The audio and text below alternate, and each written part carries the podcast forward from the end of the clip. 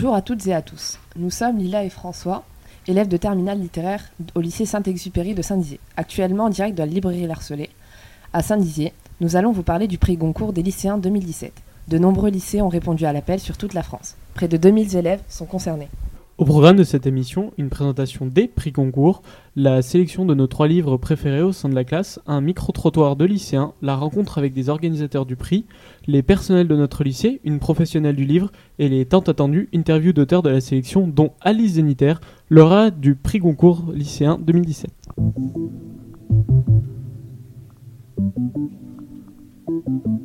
Pour commencer, Nawel et Sana vont nous décrire le fonctionnement du prix Goncourt des lycéens et nous expliquer les points communs et différences avec le prix Goncourt. Le lundi 6 novembre 2017, Éric Vuillard a obtenu le prix Goncourt 2017 pour l'ordre du jour. Le prix Goncourt, c'est un prix littéraire français décerné chaque année au début du mois de novembre.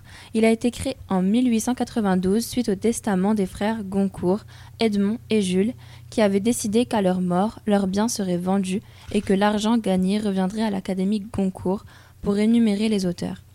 Il est considéré comme le plus ancien et le plus prestigieux prix littéraire depuis 1903. Au départ, il y a 15 livres. L'Académie Goncourt, composée de 10 membres, fait une deuxième sélection de 8 titres, puis une troisième de 4 livres. Enfin, elle élit le prix Goncourt. Aujourd'hui, la somme de 10 euros obtenue par le prix Goncourt n'a plus d'importance, elle est devenue symbolique.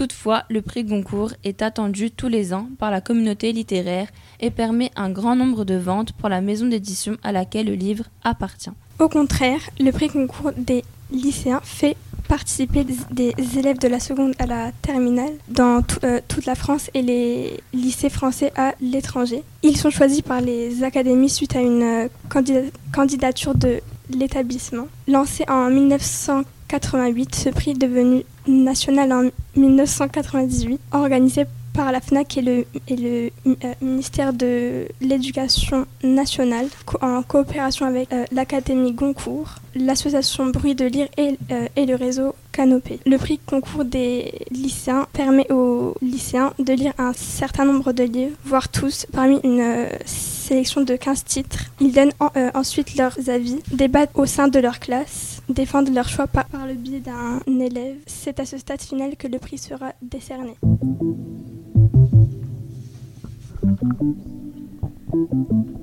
À présent, Luna et Lorraine vont interviewer Mathieu Barville qui travaille, à, qui travaille à la FNAC et Irène Girac qui travaille pour Canopé. Bonjour Monsieur Barville, pouvez-vous vous présenter? Mathieu Barville, je suis responsable programmation euh, pour la FNAC pour la région nord et est de la France. Quel est votre rôle dans le prix Goncourt? On organise avec euh, le ministère et les centres Canopé donc les différentes rencontres. Donc là aujourd'hui euh, celle de, de, Nancy donc, où on a le plaisir d'avoir 10 auteurs. Donc avec euh, la venue également de six classes pour poser euh, les questions aux auteurs et euh, enfin élire le prix Goncourt des lycéens. Avez-vous participé à la sélection des livres du prix Goncourt des lycéens? Non, on ne sélectionne pas les livres aussi bien au niveau du ministère que de la FNAC. Ils sont basés sur la liste du prix Goncourt, donc qui est on va dire son grand frère. Donc c'est l'Académie Goncourt qui début septembre proclame les listes, les livres qui sont en lice pour le prix Goncourt. Et dans ce cadre-là, issu de cette liste Goncourt, euh, on a la liste du prix Goncourt des lycéens. Merci d'avoir répondu à nos questions. Mais merci à vous.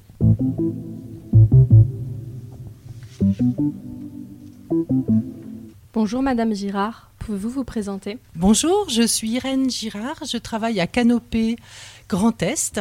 Quel est votre rôle dans le prix Goncourt des lycéens? Alors, je suis euh, coordinatrice de la rencontre régionale qui a lieu donc aujourd'hui 9 octobre. Euh, voilà, donc c'est moi qui accueille, qui ai le plaisir d'accueillir les élèves et les auteurs pour cette rencontre. Avez-vous participé à la sélection des livres? Malheureusement non. Tout ça se gère au niveau euh, national, puisque plusieurs partenaires participent au prix Goncourt des lycéens. C'est le ministère de l'Éducation nationale avec l'Académie Goncourt, en partenariat avec la FNAC. le rectorat de Rennes et l'association de bruit de lire et réseau Canopé qui organisent euh, le prix Goncourt. Et moi, je suis juste celle qui vous accueille à Nancy, mais malheureusement, je ne participe pas à ce grand, euh, à, toute l'organisation générale de l'action. Et puis, les ouvrages du Goncourt, ceux qui sont sélectionnés, ils sont sélectionnés par l'Académie Goncourt, c'est-à-dire par d'autres auteurs. Combien de temps vous a-t-il fallu pour préparer les rencontres d'auteurs de Nancy? Alors, euh, j'aurais bien du mal à répondre comme ça, puisque finalement, c'est une action qu'on commence à caler en, mai-juin pour une rencontre qui a lieu au mois d'octobre. Et c'est à partir de, du mois d'août, fin août, où voilà, toutes les semaines, je travaille un peu sur euh, cette rencontre, sur euh, l'achat des ouvrages, sur le contact avec les établissements scolaires, avec certains élèves aussi quelquefois. Et c'est vraiment, euh, voilà, c'est jeudi, vendredi, je n'ai fait que ça. Donc voilà, on va dire, je sais pas, une cinquantaine d'heures peut-être. Avez-vous pu rencontrer les auteurs avant ces tables rondes? Mais non, mais non, malheureusement, j'ai pas, j'ai pas non plus la possibilité de rencontrer les auteurs. Quoique, j'étais invitée à déjeuner avec eux, puisqu'en fait, les auteurs sont arrivés en fin de matinée à Nancy. Et euh, ils, ont, euh, ils, déjeunent dans un très beau restaurant qui s'appelle le restaurant de l'Excelsior à Nancy. Et j'étais invitée aussi à déjeuner avec eux. Mais voilà, il fallait aussi euh, des collègues euh, présents ici pour, euh, pour vous accueillir. Et comme aujourd'hui certains collègues sont absents, finalement c'était mieux que je sois là à discuter avec vous. Merci de nous avoir accordé du temps. Merci à vous.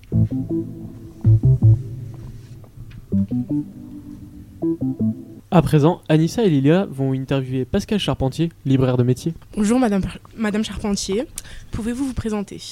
Oui, bonjour. Donc, je travaille à la librairie Larcelet au sein d'une équipe euh, qui comporte donc cinq personnes Caroline, Max, euh, Pierre-Guy, euh, Betty. moi, je suis plutôt à l'accueil et je m'occupe plutôt de la littérature, effectivement. Quel a été votre rôle dans le prix Goncourt des lycéens? Bah, le rôle, c'est surtout d'accueillir les élèves de Saint-Exupéry, la documentaliste avec qui nous travaillons, Madame Béréchel, etc. Mais de rôle, pas de rôle de choix en tout cas. Que représente ce prix pour vous euh, bah, je, trouve, je trouve que c'est une euh, très belle euh, expérience littéraire bah, pour tous les jeunes lycéens de France et d'ailleurs justement pour connaître le monde de la littérature et donc peaufiner aussi leur, leur, leur sélection. Qu'avez-vous lu comme livre? Quel a été votre préféré? Alors parmi les, ceux qui étaient présentés, je n'avais pas encore lu Éric Vuillard qui a eu le prix au Goncourt tout court. Je l'ai lu après coup et j'ai trouvé très bien. Mais ma préférence, elle est surtout pour L'Art de perdre d'Alice Zeniter. Merci ça pour tombe bien, il a, il a le prix concours des lycéens, c'est pas grave. Merci pour votre participation à notre émission. Ben, je vous en prie, c'est avec plaisir.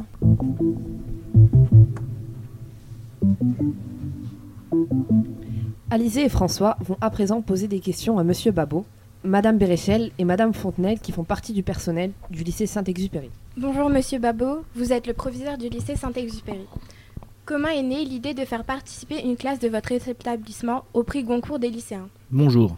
Ben, tout simplement, au départ, c'est l'appel de, ce que je nommerais le référent culture euh, au sein du rectorat de Reims qui m'a contacté et qui faisait, euh, qui était un petit peu triste, j'ai envie de dire, car aucun établissement de notre académie n'était engagé. Il savait par ailleurs que Madame Béréchel euh, était partante pour ce challenge et donc il m'a proposé d'inscrire naturellement notre établissement. Idée qui m'a séduite et à laquelle j'ai tout de suite adhéré. Quel a été votre rôle et quels moyens avez-vous mis en œuvre pour l'organisation de ce prix? Tout d'abord, il a fallu créer une petite équipe. Il m'a donc fallu convaincre Madame Fontenelle, notre documentaliste. Ça n'a pas été euh, très très difficile. Ensuite, il a fallu donc engager officiellement l'établissement euh, dans le projet. Hein. C'est moi qui, en tant que chef d'établissement, ai donc signé cette convention. Et puis ensuite, euh, ce sont les professeurs qui étaient à la manœuvre. Malgré tout, j'ai eu à organiser une petite soirée pour le lancement en invitant des parents, des autorités, des professeurs et différents partenaires hein, euh, qu'on retrouve aujourd'hui ici autour de la table.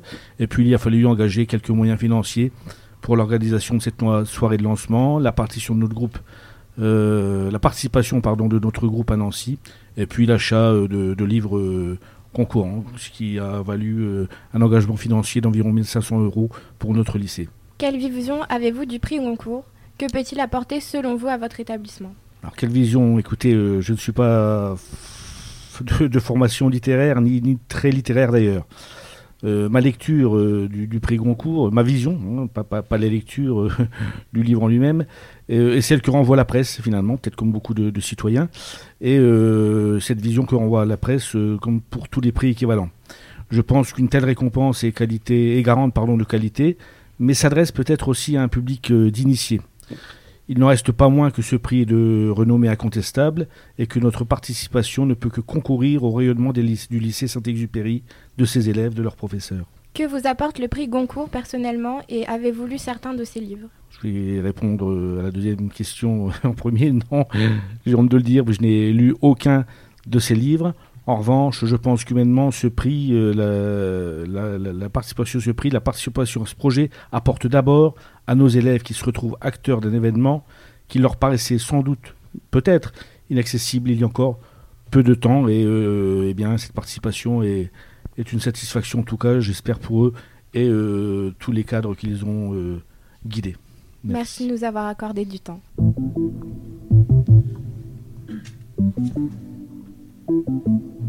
Bonjour Madame Béréchel, vous êtes professeur de lettres de la classe terminale littéraire du lycée Saint-Exupéry.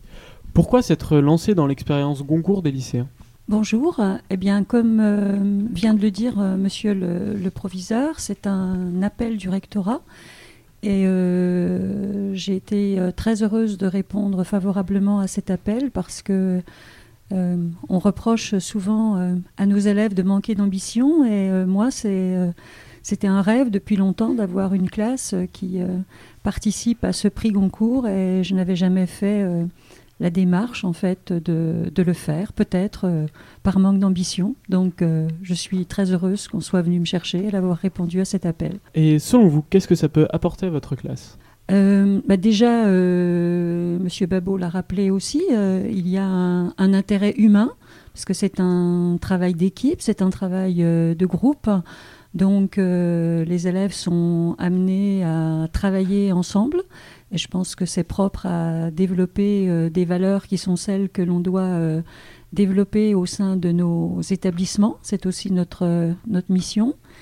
Et puis évidemment, après, sur le plan culturel, si la littérature classique est privilégiée dans nos programmes, il est aussi euh, fait euh, état d'une ouverture sur la littérature contemporaine et ce prix Goncourt est une occasion justement de découvrir la littérature contemporaine.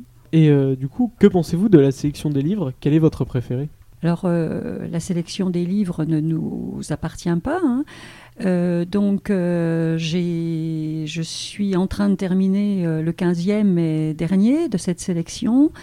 Euh, j'ai eu deux coups de cœur euh, pour euh, le livre de Désérable, un certain monsieur Piekenli, et je partage le choix des lycéens, des lycéens avec L'art de perdre d'Alice Zénizer. Et appréciez-vous cette expérience? Bien sûr, à la fois, comme j'ai dit tout à l'heure, sur le plan humain et, intellectuel. Euh, je suis heureuse d'avoir entraîné mes élèves dans cette, euh, dans cette aventure. Eh bien, merci pour votre participation.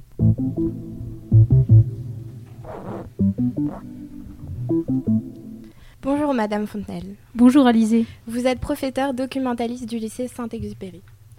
Quel a été votre rôle dans le prix concours des lycéens et quels moyens ont été mis en œuvre? Alors mon rôle dans le prix a pris trois formes principales.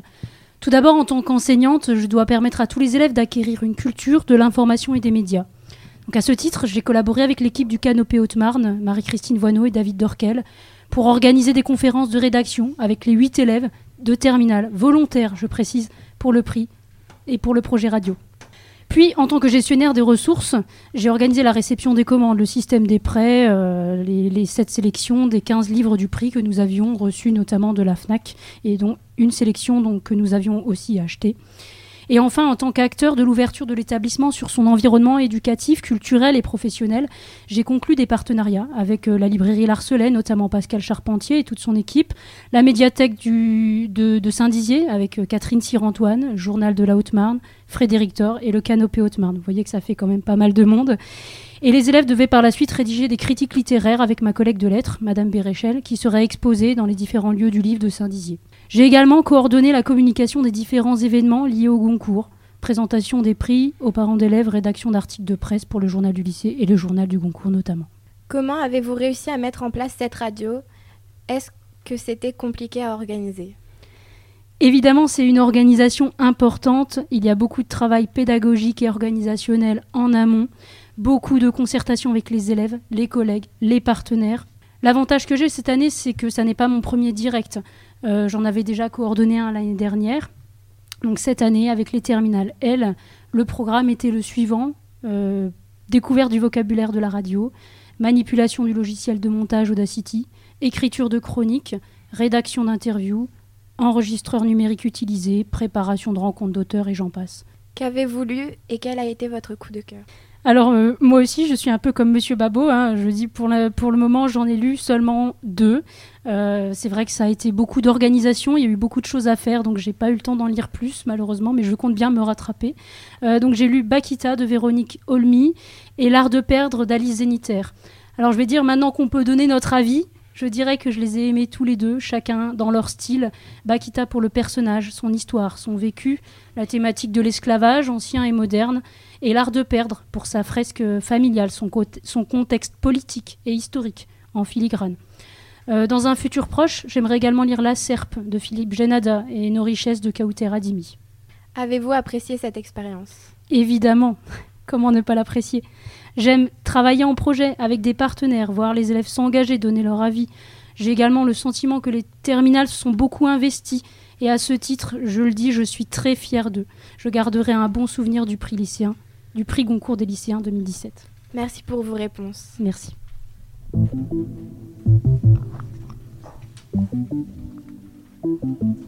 À présent, Nawel va nous parler du choix de notre classe et de notre ressenti vis-à-vis -vis du prix Goncourt des lycéens 2017 élu.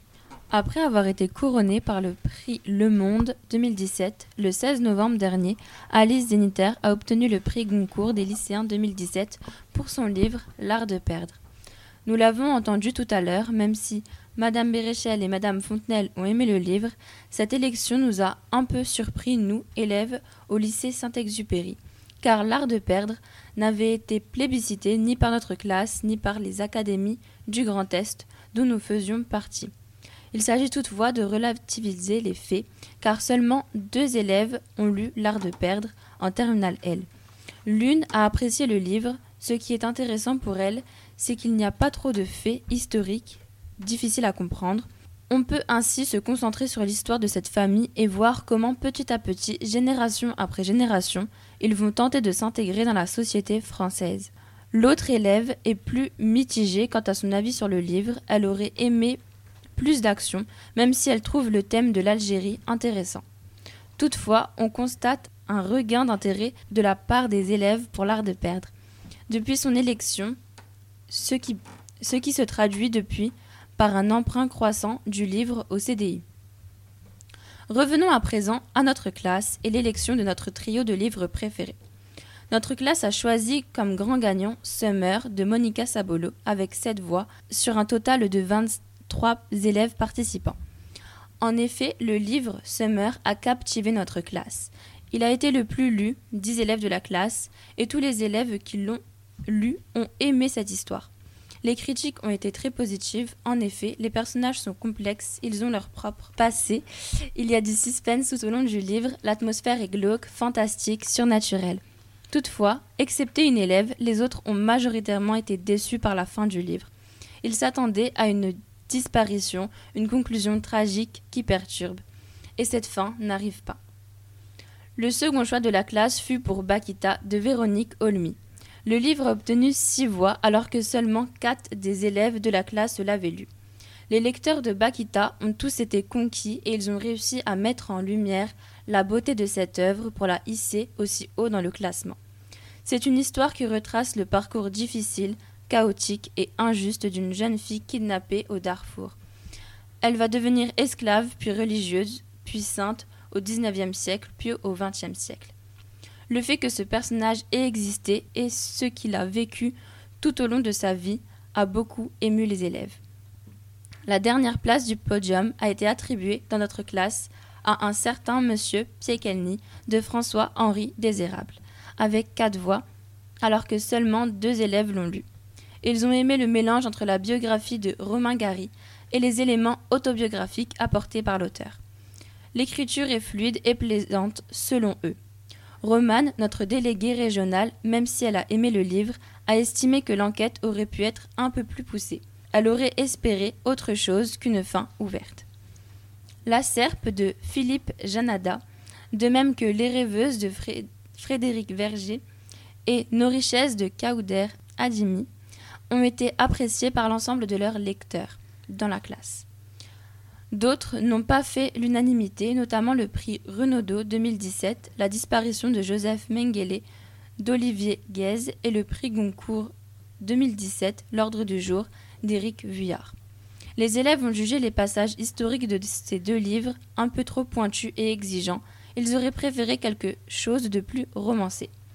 Pour conclure, bien qu'aucune des œuvres choisies par la classe n'ait réussi à emporter le prix concours des lycéens 2017, nous n'en restons pas moins très heureux d'avoir pu y participer et nous respectons le résultat.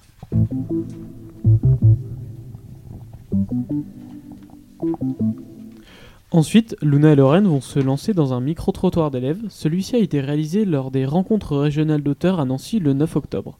En plus de notre lycée, le lycée Saint-Exupéry de Saint-Dizier, il y avait cinq lycées présents. Germaine Tillon de Montbéliard, Stanislas de Wiesersbourg, Jean-Auguste Marguerite de Verdun, Bartoli de Colmar et Frédéric Chopin de Nancy. Bonjour, que pensez-vous du prix Goncourt des lycéens? Euh, Je pense que c'est euh, un bon moyen de connaître euh, des livres et de nouveaux auteurs qu'on ne connaît pas forcément et aussi de se rencontrer. je trouve ça intéressant parce que ça nous apporte beaucoup de littérature contemporaine, chose qu'on lit pas énormément d'habitude. Bah, c'est un, concours très intéressant euh, on découvre plein d'auteurs qu'on ne connaît pas. Bah, je trouve ça super intéressant parce qu'on découvre plein de nouveaux livres qu'on n'avait pas forcément euh, l'occasion de. Enfin, on n'en avait pas entendu parler ni rien, donc ça nous permet de découvrir euh, de nouveaux livres et de nouveaux auteurs. C'est un prix intéressant. On est en classe de L, donc on, s'intéresse plus aux classiques de la littérature et comme c'est des, des œuvres récentes, ben, c'est différent de ce qu'on fait en cours. Avez-vous aimé les livres proposés? Euh, il y a certains livres que j'ai beaucoup aimés, oui, que j'ai lus euh, assez vite, euh, mais certains qui m'ont beaucoup moins intéressé. ben, J'avoue que j'en ai préféré certains par rapport à d'autres, mais c'est principalement parce que c'est des passages de l'histoire dont on parle pas énormément et j'ai trouvé ça très intéressant. ben, pour l'instant, j'en ai lu quatre. Donc ceux que j'ai lus, j'ai beaucoup aimé. Les, les auteurs sont très bien sélectionnés. Bah, pour le moment, j'en ai lu que trois, puis enfin, j'en ai aimé qu'un seul sur les deux autres, mais euh, après, enfin, mon avis, enfin, il y a plein d'avis différents, mais moi personnellement, j'en ai pas trop aimé pour le moment. J'ai beaucoup aimé les livres proposés au concours, ça, ça m'a permis d'affermir euh, ma seconde nature, c'est un peu la lecture, ça m'a permis de l'affermir, et puis euh, j'ai découvert de nouveaux genres littéraires que je lisais pas forcément avant, puis j'ai pu aborder dans des livres des sujets sensibles comme l'esclavage par exemple avec Bakita. Selon vous, faudrait-il améliorer quelque chose au prix? Euh, Je pense que certains livres ne euh, sont pas forcément euh, adaptés aux, adolescents. Il y a un livre que j'ai eu, beaucoup de mal à lire, donc je pense, enfin, ça me plaît pas forcément moi. Donc voilà, je pense qu'il y a des livres pas forcément adaptés pour nous. À peine plus de temps pour tous les lire parce que je sais qu'on a, a un peu de mal des fois à suivre. Peut-être mettre plus de temps pour pouvoir lire tous les livres, sinon pas spécialement. Euh, non, moi je trouve, euh, bah moi je trouve ça très bien comme c'est maintenant parce qu'on a plein, enfin on a des sorties pour euh, rencontrer les auteurs, les livres sont bien, tout ça, j'aime bien. Quel est le livre que vous avez préféré? Le livre que j'ai préféré pour l'instant, je pense que c'est Summer parce qu'il y a une intrigue, on a envie de savoir la suite, donc on lit, on lit et après, donc je l'ai lu en entier et ça va, j'ai beaucoup aimé la fin. Donc voilà, Summer. pour l'instant, Bakita de Madame Olmi parce qu'il m'a énormément touchée. Euh, pour l'instant, j'ai préféré Tiens ferme ta couronne de Yannick Enel parce que j'ai trouvé le personnage très attachant. Euh, j'ai préféré euh, Trois jours chez ma tante parce que l'histoire elle était super intéressante et c'est un livre qui se lit très facilement. Donc moi qui ne suis pas une très très grande lectrice, j'ai beaucoup aimé ce livre. Bakita. Moi j'ai préféré Bakita aussi. C'est... Il est poignant, il est triste, il est super. Merci, d'avoir répondu à nos questions.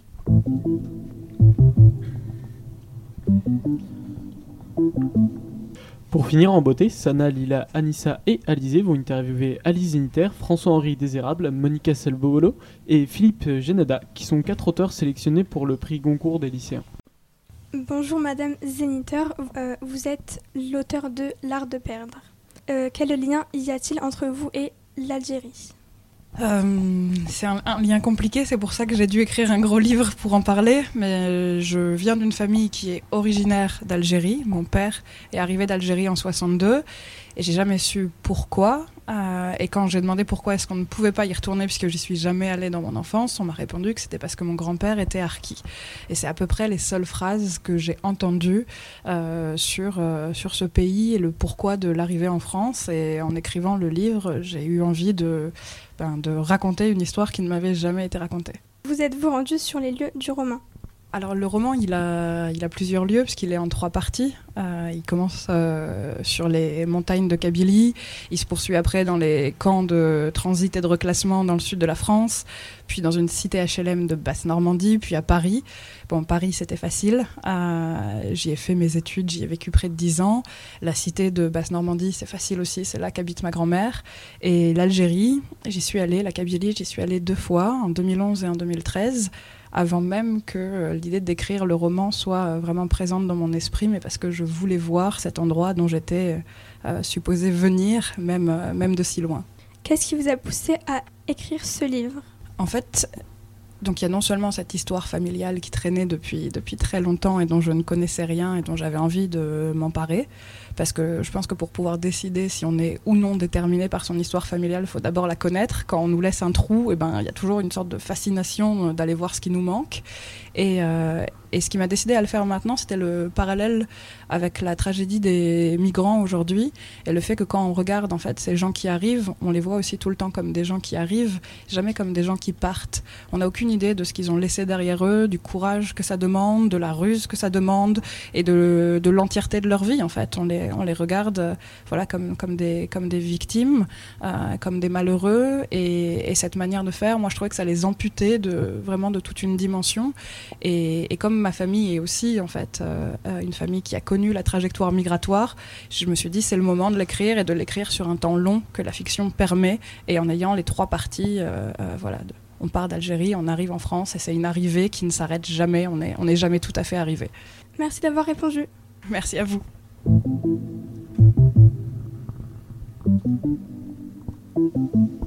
Bonjour François-Henri Désérable. Vous êtes l'auteur d'un certain Monsieur Alors, au début de Pourquoi avoir enquêté sur une personne apparemment fictive Alors au début de l'enquête, je ne savais pas du tout si c'était une personne fictive ou si c'était un personnage qui avait réellement existé. Je suis parti à sa recherche, j'ai cherché dans les archives, euh, je me suis rendu à Vilnius et euh, après, quelques, après de longues recherches, je me suis rendu compte qu'il n'y avait aucune trace de ce monsieur Piekielny. Et là, je me suis posé la question de savoir si c'était un personnage fictif.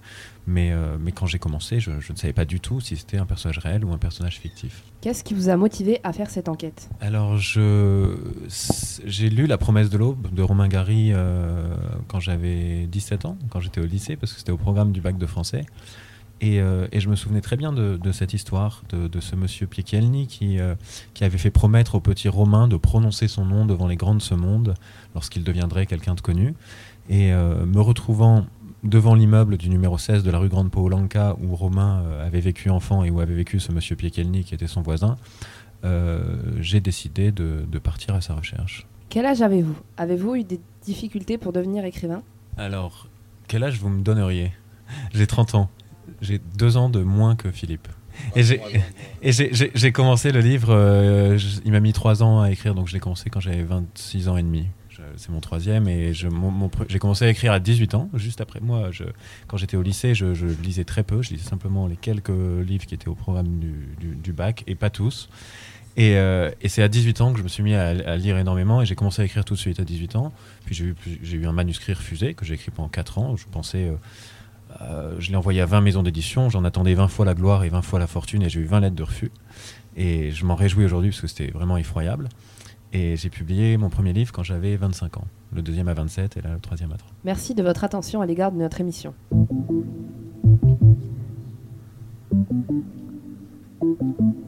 Bonjour Monica Sabolo, vous êtes l'auteur de Summer. Je vais vous poser quelques questions au sujet de votre livre.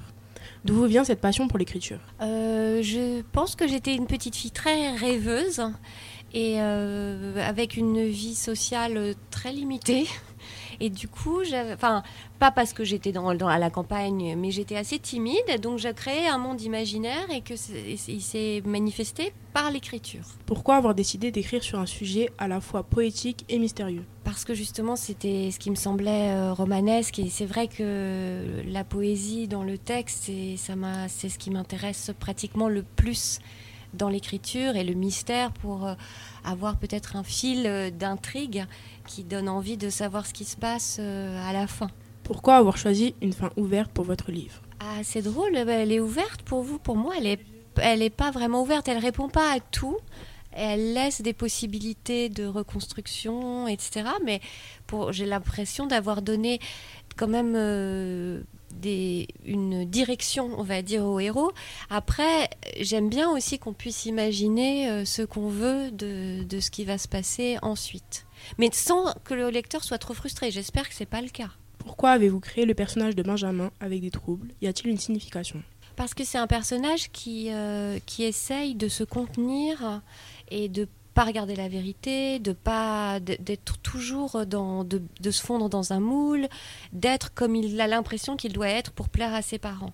Et le fait d'avoir des troubles, euh, déjà moi ça me le rend attachant parce que j'aime bien les anti-héros a priori parce que pour moi il est finalement très héroïque, mais il a l'air de de partir euh, perdant.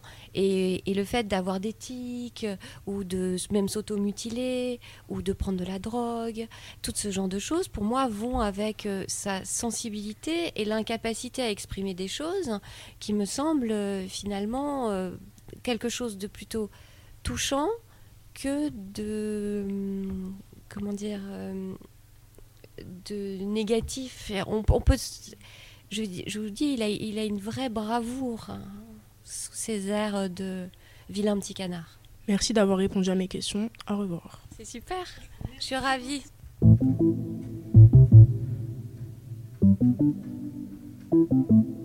Bonjour Philippe Jainada, vous êtes l'auteur de La Serpe. Avez-vous utilisé un carnet de notes pour y voir plus clair dans la chronologie des faits? Alors j'ai plus qu'un carnet de notes parce que j'ai- pour écrire la SERP, j'ai fait des recherches euh, dans les archives, des milliers et des milliers de pages de l'enquête qu'il y a eu sur le. c'est- Donc c'est un triple crime. Donc il y a plein de gendarmes, de policiers de- qui ont fait une enquête. Il y a 2000 pages et quelques. Donc moi j'ai tout photographié. Ensuite j'ai tout euh, renoté sur un fichier que j'ai à part. Donc mon petit carnet de notes, si tu veux, faisait 850 pages. J'avais 850 pages de notes que j'ai j'ai mis des semaines et des semaines à les trier, à les classer, à les mettre dans l'ordre, etc. Mais voilà, j'ai travaillé sur, euh, avant d'écrire mon livre, mon truc de base, mon fichier, c'était 850 pages. Avez-vous un avis sur le fait que les personnages impliqués aient tout mis en œuvre pour inculper Henri?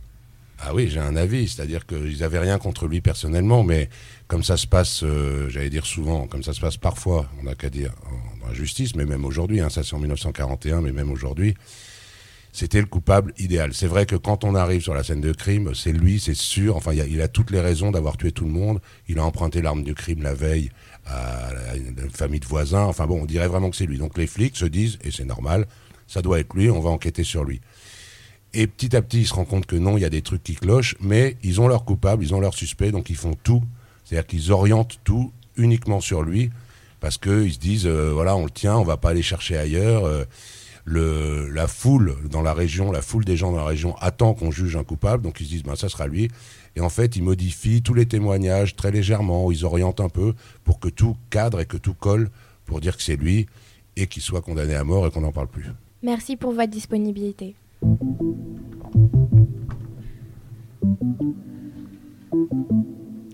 Après un petit moment passé ensemble, l'émission touche à sa fin, malheureusement.